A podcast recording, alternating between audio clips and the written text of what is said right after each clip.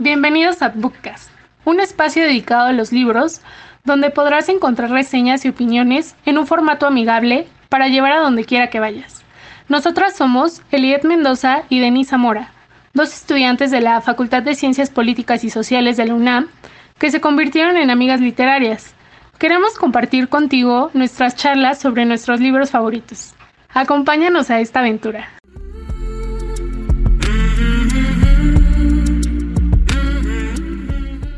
Hola, buenos días, buenas tardes, buenas noches. Bienvenidos al segundo episodio de podcast. El día de hoy nos toca hablar sobre un libro muy especial que se titula Call Me By Your Name, escrito por André Asimán. Y bueno, Denise nos va a contar de qué se trata Call Me By Your Name. La historia narra una relación entre dos adolescentes. Uno de ellos se llama Elio, él es italiano y tiene 17 años. El otro personaje se llama Oliver, él es un universitario de Estados Unidos y viaja a Italia a realizar una investigación para titularse sobre la cultura grecorromana. Eh, esta, la historia está contextualizada en, la década de los 80 y básicamente se trata de, de cómo estos dos personajes empiezan a relacionar en dos meses, que es un verano. Eli nos va a contar un poquito sobre el autor. Muy bien. Bueno, como mencioné anteriormente, el autor es Andrea Simán.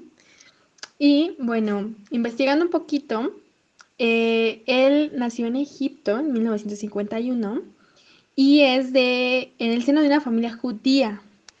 Es muy interesante porque, eh, de hecho, Helio, el personaje del libro y su familia, son judíos.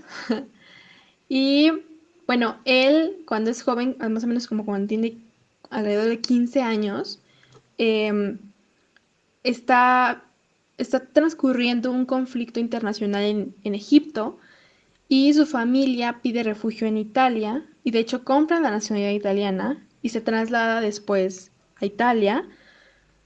Em, y que bueno, también es interesante porque justamente la obra toma lugar en, un, en una pequeña costa italiana. Y este, y bueno, eh, actualmente pues él es escritor, es ensayista, escribe para periódicos muy famosos como el New York Times o el New Yorker. Y este, de hecho, su primer libro eh, fue publicado en 1996 y se titula Fuera de Egipto o Out of Egypt, que es justamente una mm, pues una, un libro de memoria sobre su, eh, su huida de Egipto a, causa de este conflicto internacional, ¿no? Entonces, bueno, ese es un poquito eh, quién es Andrea Simán, para que también podamos, eh, una vez que leamos el libro, pues vincular, ¿no? Al autor con su obra. Y bueno, ya justo como Denise mencionaba, pues esta es una historia más que nada de amor. Y en este momento vamos a discutir sobre qué cosas nos gustaron o no nos gustaron sobre esta historia. Primero lo que nos gustó. ¿Qué fue lo que te gustó más de Call Me By Your Name, Denise?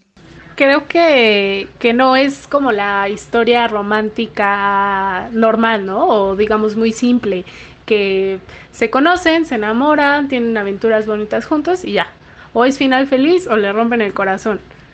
Eh, la historia es mucho más compleja que eso y los personajes se desarrollan psicológicamente de una manera que es difícil de entender, ¿no? Porque digamos, aunque están en una, una época en la que muchas cosas que tienen que ver con la sexualidad no eran muy aceptadas, eh, pone temas actuales en la mesa y, te hace preguntarte a ti mismo y cuestionarte cómo estás viendo tú lo que está pasando en, en el mundo. Y quiero decir que es la primera novela de amor homosexual que leo. Estaba un poco asustada cuando empecé la historia. Por eso, ¿no? Porque no sabía cómo, cómo se desarrollaban esas relaciones. Pero hay ciertas cosas que te digo que yo no entendía. Y. Pero no, no, no, no, no que tenían que ver en realidad con la, con la relación que ellos mantenían.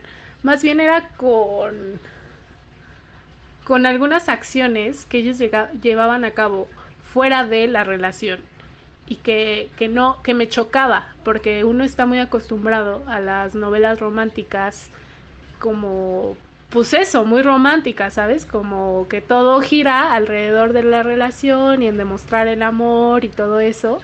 Y esta novela no es así, así que está, está muy buena.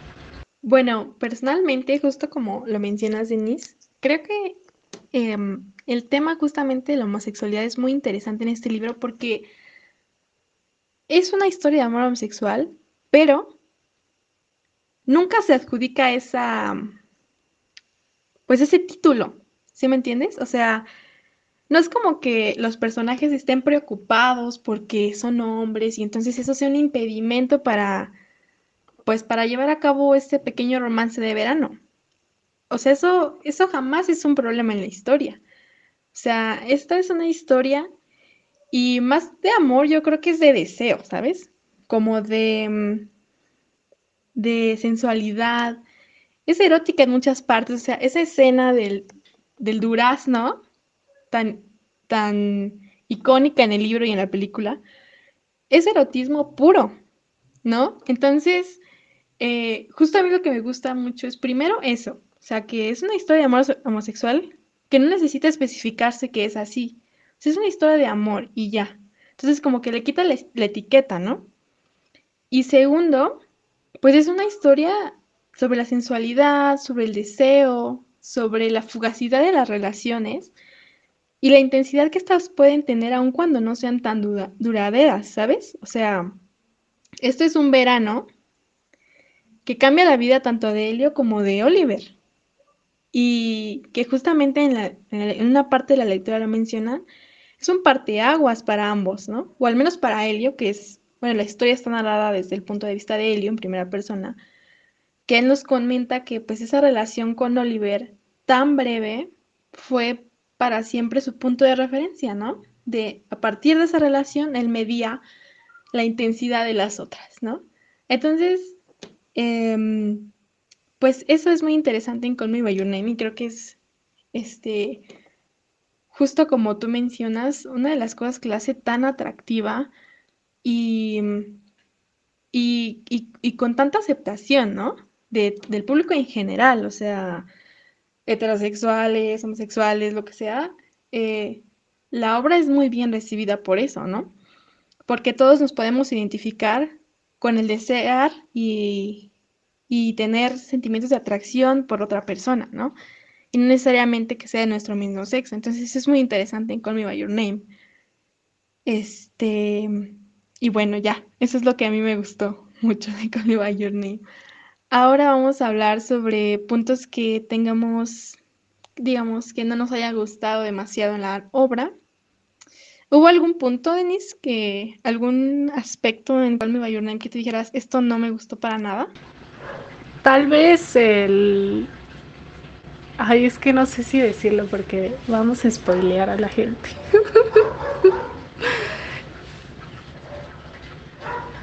este, pues el reencuentro. O sea, creo que no me gustó mucho porque Tal vez tiene que ver que yo vi la película antes y después leí el libro.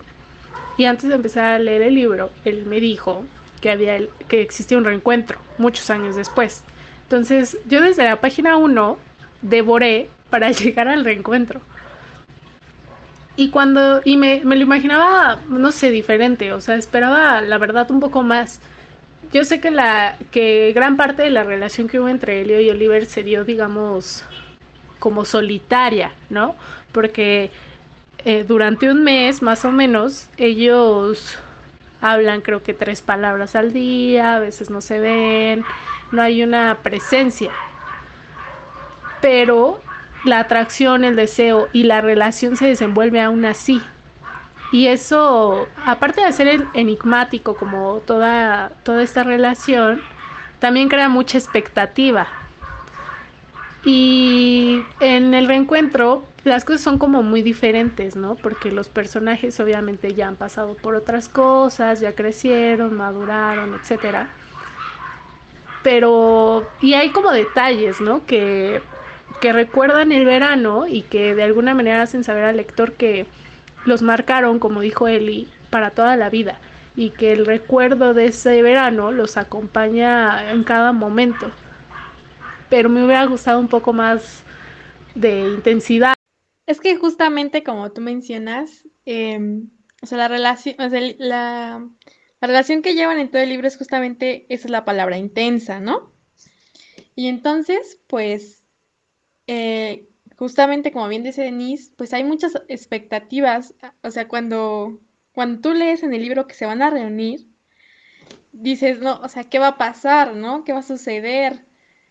Y estás como ya imaginándote de verdad mil cosas, ¿no?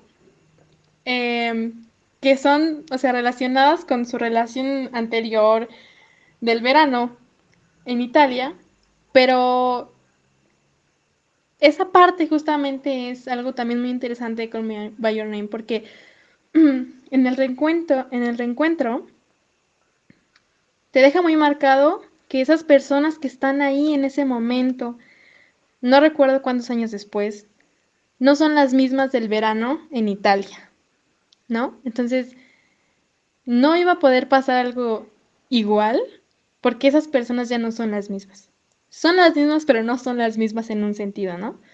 Entonces, em, pues es un mensaje muy interesante, ¿no? O sea, el cómo, pues al final vamos cambiando y ya por más cosas que, que por más que tengamos recuerdos de quiénes solíamos ser o qué solíamos querer, pues en ese momento ya no somos iguales, ¿no? O sea, en el futuro ya no seremos iguales, mi yo de ahora no es igual al de ayer y cosas así. No sé si, si vaya por ahí lo que mencionabas.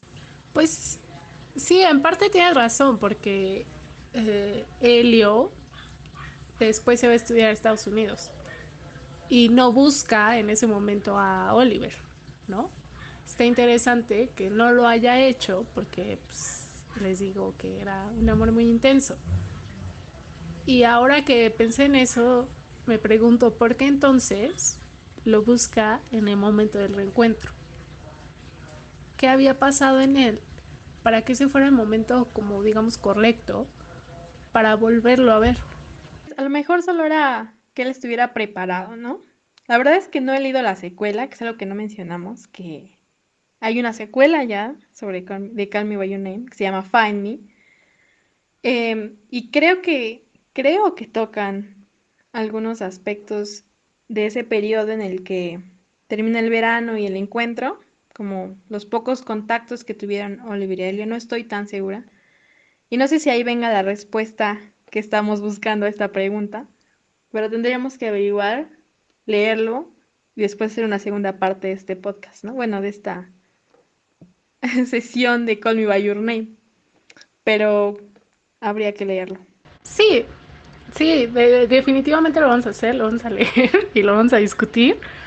Y como se pueden dar cuenta, eh, el libro en verdad es muy complejo por el desarrollo psicológico de los personajes. Y me gusta mucho porque justo así es la vida, ¿no? Cuando así somos los seres humanos de complejos, uno hace cosas y no entiende por qué y que lo plasmen en los libros, me parece una estrategia muy buena que logra conectar con los lectores y que hace que te identifiques en muchas cosas, aunque digamos no hayas vivido lo mismo que Oliver y Elio vivieron, ¿no?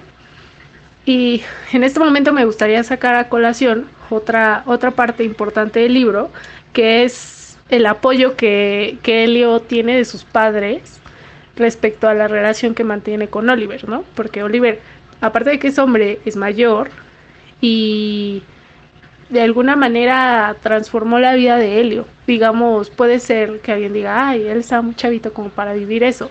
Pues puede que sí, pero sus papás juegan un papel crucial en que Helio sepa que no tiene que ocultar nada, ni juzgar su relación, ni etiquetarla, y verlo como algo muy natural. Y cuando en algún momento, eh, ya que Oliver se regresa a su casa en Estados Unidos, el papá de, de Elio habla con él. Y en ese momento creo que lloré mucho, porque fueron las palabras correctas. Sí, estoy de acuerdo contigo. Em, bueno, a mí yo la primera vez que escuché esas palabras pues fue en la película, porque yo vi la película igual primero. Pero en el libro eh, tiene la misma o hasta más intensidad, ¿no? Porque justamente como Denise menciona, sus padres juegan un papel crucial y es muy interesante analizar cómo juegan el papel crucial, porque es a través del silencio. O sea, ellos saben todo lo que, bueno, no sé si, no, si todo lo que ellos siente, pero saben que algo está pasando ahí. Y no necesitan hablar con Helio, ni siquiera decirle que está bien. O sea, nada, cero. Es el silencio. Y silencio es permitir, ¿no? O sea, como el que calla, otorga. Entonces, y es justamente y me, me, parece muy, muy, muy acertado lo que menciona Denise, pues es un papel muy interesante el que juegan los papás y cómo lo juegan para que la relación se lleve a cabo, ¿no? Que es justo lo que mencionábamos antes, antes de que no tenían, o sea, ellos no tuvieron ninguna complicación para llevar a cabo su relación. Entonces, y que justamente por eso era una historia de amor normal, ¿no? O sea, no entran ahí en las etiquetas. Pero justo el papel de los, de los papás, pues sí, es muy importante como Denise menciona. Y también otro punto que quería descatar, que mencionó Denise, es esta, esta mm, em, esta cuestión de las actitudes contradictorias o que son a veces eh, complejas de entender en el ser humano y que siempre he tenido un problema con esta acción de Helio en particular, em, que me parece muy injusta pero pues que justo no entra en, la complejidad del pensamiento y la acción humana, que es el papel, bueno, la relación que lleva con Marcia. Eh, que a mí siempre me pareció que Marcia es como una chica ahí que está eh, justamente lo que me incomoda para servir como de entretenimiento de Helio, pues en, cuando realmente está pensando en Oliver, ¿no? Eh, y un poco también creo, pues para satisfacer su deseo y cosas así. Eso nunca me gustó del libro, o sea, porque me parece muy injusto, pero también creo que es algo con lo que todos nos podemos identificar, porque todos hemos sido Helio en algún momento, ¿no? Y también hemos sido Marcia. Pero bueno, no sé si coincidas conmigo en este punto, Denis. Sí, sí, totalmente. También a mí me, costó trabajo entender qué hacía Marcia en la historia, cuál era su función. Y recordarás que cuando fuimos a la firma de libros de Andrea Simán aquí en México, en 2018, eh, había una sesión de preguntas y respuestas, ¿no? Entonces eh, le dije a Eli, por favor pregúntale cuál es el papel de Marcia en la historia, porque me confundía al igual que Elidet. Y André nos respondió simple y sencillamente, pues también le gusta. Y en su momento entendí que, como lo dijo Elidet, la historia es sobre el deseo. Y si a Helio se le antojaba Marcia, se la daba. Y ya. Punto y se acabó. No había una relación íntima ni una atracción como la que había con Oliver, que era más allá del plano sexual, pero y también siento que refuerza esta parte de que uno le pone etiquetas a todo, ¿sabes? Y que ve las cosas binarias, o sea, o es heterosexual o es homosexual. O, o bi, ¿no? Ya si eres muy abierto de mente. No, o sea, la cosa no va por ahí, ¿no? Va simple y sencillamente que él siente deseo por Marcia, por Oliver, por un durazno, por lo que se le atraviese. Y está bien, o sea, qué, padre que uno sea como Oliver y diga, sea libre, ¿no? De sucumbir a sus deseos. Siento que ahorita que, que les dijimos que este Oliver estaba haciendo una investigación sobre la cultura grecorromana, recuerdo que hay una corriente filosófica que justo de los griegos que justo era sucumbir a los deseos, ¿no? Y luego había otra que decía que los deseos te hacen ser, pues no, no estúpido, pero si sucumbes a tus deseos pierdes la razón, ¿no? Y es un debate que no vamos a hacer ahorita, pero que sí me parece importante sacar a colación porque lo que nos hace humanos, más allá de la razón, es que uno no puede controlar sus deseos por más que uno intente, no, no se puede, no hay manera. Sí, pues completamente de acuerdo. Y bueno, aquí vamos a cerrar el debate sobre Call Me By Your Name, que me gustó muchísimo, se puso muy interesante. Y vamos ahora a mencionar, como en todos los episodios, nuestras frases favoritas del libro para que se animen a leerlo o a ver la película, pero mejor lean el libro, siempre es mejor. Mi frase dice así. Todo comenzó el verano en el que Oliver llegó a nuestra casa. Estaba grabado en cada canción que sonó en aquel verano, en cada novela que leí durante su estancia y después, en cualquier cosa, desde el olor del romero en los días calurosos hasta el ruido frenético de las cigarras por las tardes. Elio, call me by your name. Y bueno, esta frase me gusta mucho porque mm, es justamente como, como las cosas em, que nos marcan, después hay recuerdos en cualquier lado, ¿no? O sea, eh, justamente en el romance de Elio y Oliver, o en nuestros romances, siempre recordaremos el perfume de esa persona, o siempre recordaremos cuando a qué lugar fuimos por primera vez o a qué lugares fueron, fuimos, ¿no? Entonces, como que es como la persona se va, pero no se va del todo, o lo que sucede se va, pero no se va del todo. Entonces, por eso esta frase me gusta muchísimo. Tu turno, Denise. Flotando en el agua, intentando no hundirme, pero tampoco con la intención de nadar a un lugar seguro. Y siento que es la manera elegante de decir, me estoy yendo como gordo en tobogán. Porque cuando uno se enamora, siempre tiene como como la conciencia que le dice a uno, este, no, vete con más calma, ¿no? Aguas, te van a romper el corazón, vas a sufrir. Pero aunque pensemos en eso, ahí seguimos. Y justo es lo que dice, ¿no? Estoy flotando en el agua, intentando no hundirme, o sea, no partirme la madre, pero pues tampoco, tampoco quiero no hacerlo. Me, me encanta. Sí, y que justo es el mensaje, eh, ya para terminar, que siento que hay en Call Me By Your Name y que también podemos encontrar en, en el discurso del padre. O sea, tú déjate sentir las cosas, porque ¿a qué le tienes miedo? ¿A sufrir? ¿A que te hieran? ¿Qué hay de malo en eso, no?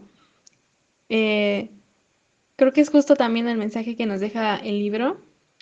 Muchas veces por el miedo a, a ser lastimados nos, nos eh, o a fracasar o lo que sea, nos retraemos y no hacemos eh, ciertas cosas, ¿no? O no, o no queremos sentir, entonces preferimos quedarnos en nuestra zona de confort.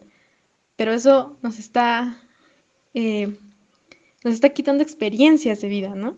Entonces, no, eh, déjense, dense, como dice Denise, a todo lo que venga.